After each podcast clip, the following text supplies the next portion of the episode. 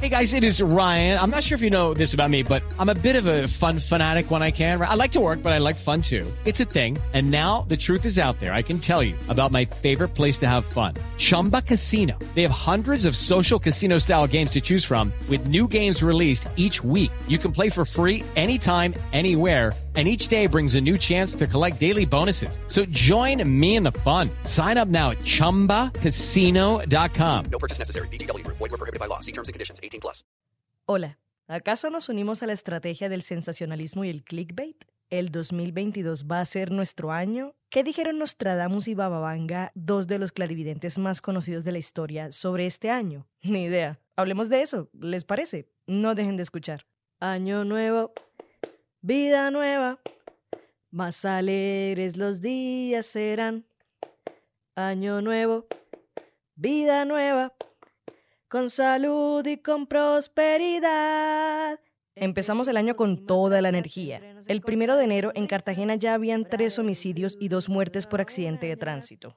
Arauca atraviesa una crisis humanitaria debido a los enfrentamientos entre el ELN y las disidencias de las FARC se reactivaron los incendios en el Parque Nacional El Tuparro en Bichada.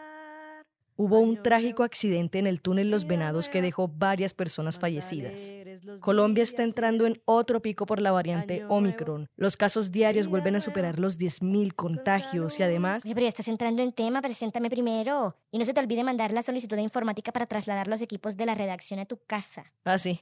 Ahora tendré una voz mental interviniendo en algunos capítulos. y en la redacción nos anunciaron que volveremos a trabajar desde casa temporalmente como medida de prevención. Esto es Impertinente desde casa. Mi nombre es Paula Cubillos. Quédense con nosotros.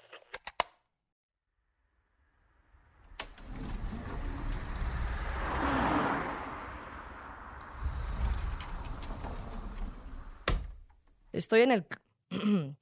Estoy en el closet, la opción preferida de podcasters para grabar cuando no hay una cabina disponible. Es práctico, cómodo, la ropa absorbe el ruido y tienes menos cosas distrayéndote. Le doy un 8 de 10. Y hablando de 10, este es nuestro décimo episodio.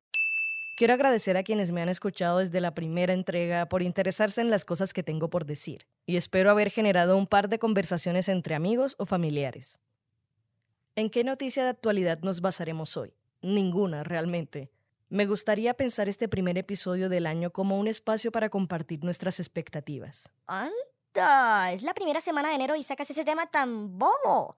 Este sí que no lo va a escuchar nadie, te lo digo desde ya. Y lo peor es que ya hables como si tuvieras una comunidad sólida. Te recuerdo que la mayoría de comentarios sobre el episodio del niño que camina como hombre fueron ataques hacia ti. Ya, ya, está bien. Es cierto, no tienes por qué mencionarlo otra vez. Pero sí quiero reflexionar sobre las expectativas para el 2022. La pregunta es, ¿cómo puedo hacerlo más interesante?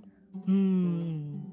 Bueno, hace unos días unos compañeros de la redacción discutían sobre el poder que tiene el morbo para atraer y aumentar la audiencia. ¿Qué debíamos hacer como periodistas? ¿Entrar en esa jugada o resistirnos a ser sensacionalistas aunque ganemos muchos más seguidores con ello? La conclusión obvia fue que no, por supuesto, que no valía la pena recurrir a ello. ¿Qué va? El sensacionalismo es divertidísimo. Inténtalo sin mente como las Barbies. Listo, eso va. Vamos para esa, pero solo esta vez. De una. Necesitamos un título llamativo, algo que sea clickbait, como las profecías más aterradoras del 2022. No podrás creer la quinta. Y luego contamos que dijeron Nostradamus y Bababanga, los profetas más célebres de los últimos tiempos sobre este año.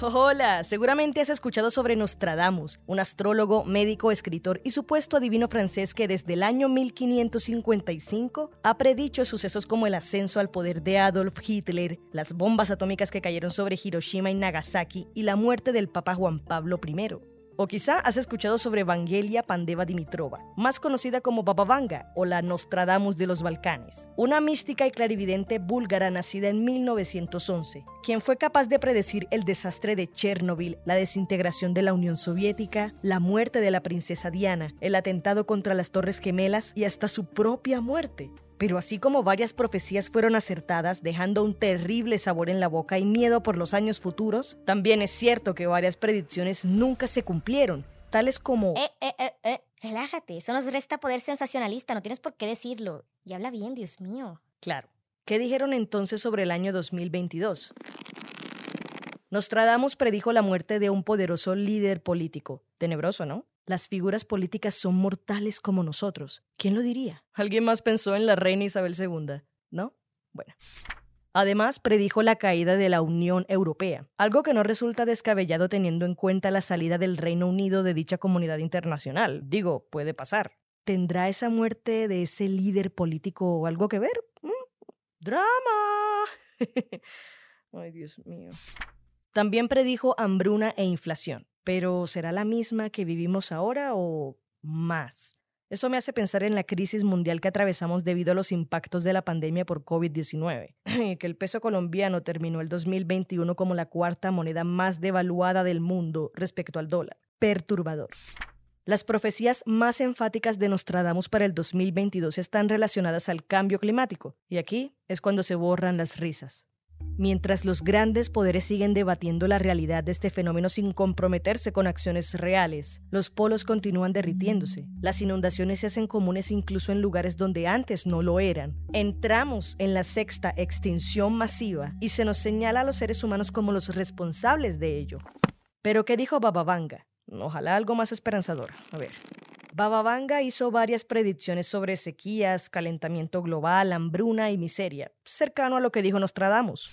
También predijo que India sería víctima de la peor plaga de langostas, algo que ya pasó en 2020, pero solo son dos añitos antes. Igual es aterrador.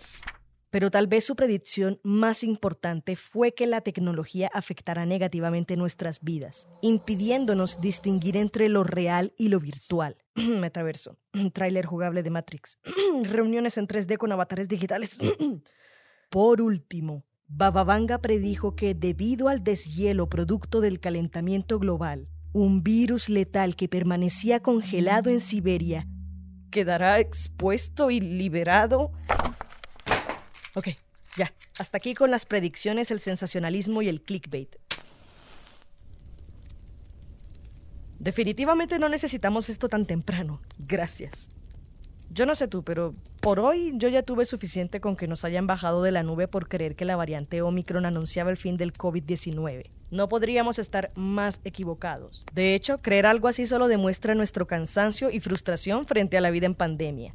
Incluso yo me intenté convencer de que se acercaba el fin de la pesadilla, pero hay que aceptarlo. Todavía queda un largo camino por recorrer y entre menos comprometidos estemos con la labor, más lejos estaremos de lograrlo. Pam pam. Mejor hablemos sobre el calentamiento global. O también podemos hablar de tecnología. Digo, solo esta vez, por favor. Las predicciones sobre este tema fueron bastante alarmantes y hasta distópicas.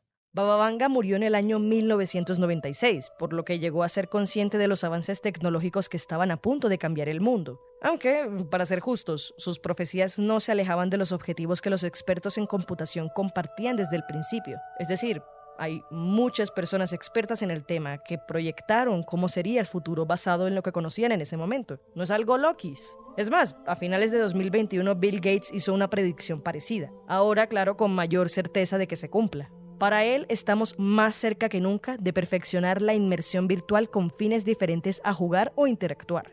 Él comentaba concretamente las reuniones virtuales en 3D, con personajes idénticos a nosotros dentro de espacios que simulen una verdadera sala de juntas. Y es que la pandemia por COVID-19 permitió dar saltos más rápidos a esas realidades peliculescas que tanto nos llamaban y nos siguen llamando la atención, para bien o para mal. Vale la pena conversarlo y, no sé, pensar el tipo de película que nos espera. Si habitaremos el divertido mundo de los Robinson en la familia del futuro, las calles de Futurama o, quien quita, la realidad distópica de Neon Genesis Evangelion. Súbete a leva, Shinji.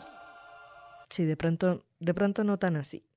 Una cosa es segura, y es que se avecinan grandes cambios en materia ambiental, tecnológica y médica. Aunque el esfuerzo real por mejorar las condiciones de desigualdad, inequidad y pobrezas en el mundo no parecen estar en los planes de todas las megacorporaciones y todos los gobiernos. Puede que 2022 no sea el punto de quiebre que pensamos o esperamos, pero es un año más en la llamada nueva normalidad adaptándonos a nuevas formas de vivir y convivir, acercándonos a eso que no conocemos. Lo que nos espera es incierto, y más allá de las predicciones atemorizantes de personajes como Nostradamus o Bababanga, no podemos desconocer que cada decisión y momento de nuestra historia nos ha conducido hasta este momento.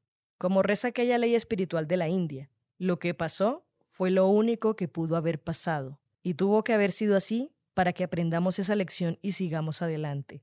Espero que la vida nos conduzca a encontrarnos la próxima semana en otro episodio de Impertinente. Aguanta, aguanta, aguanta.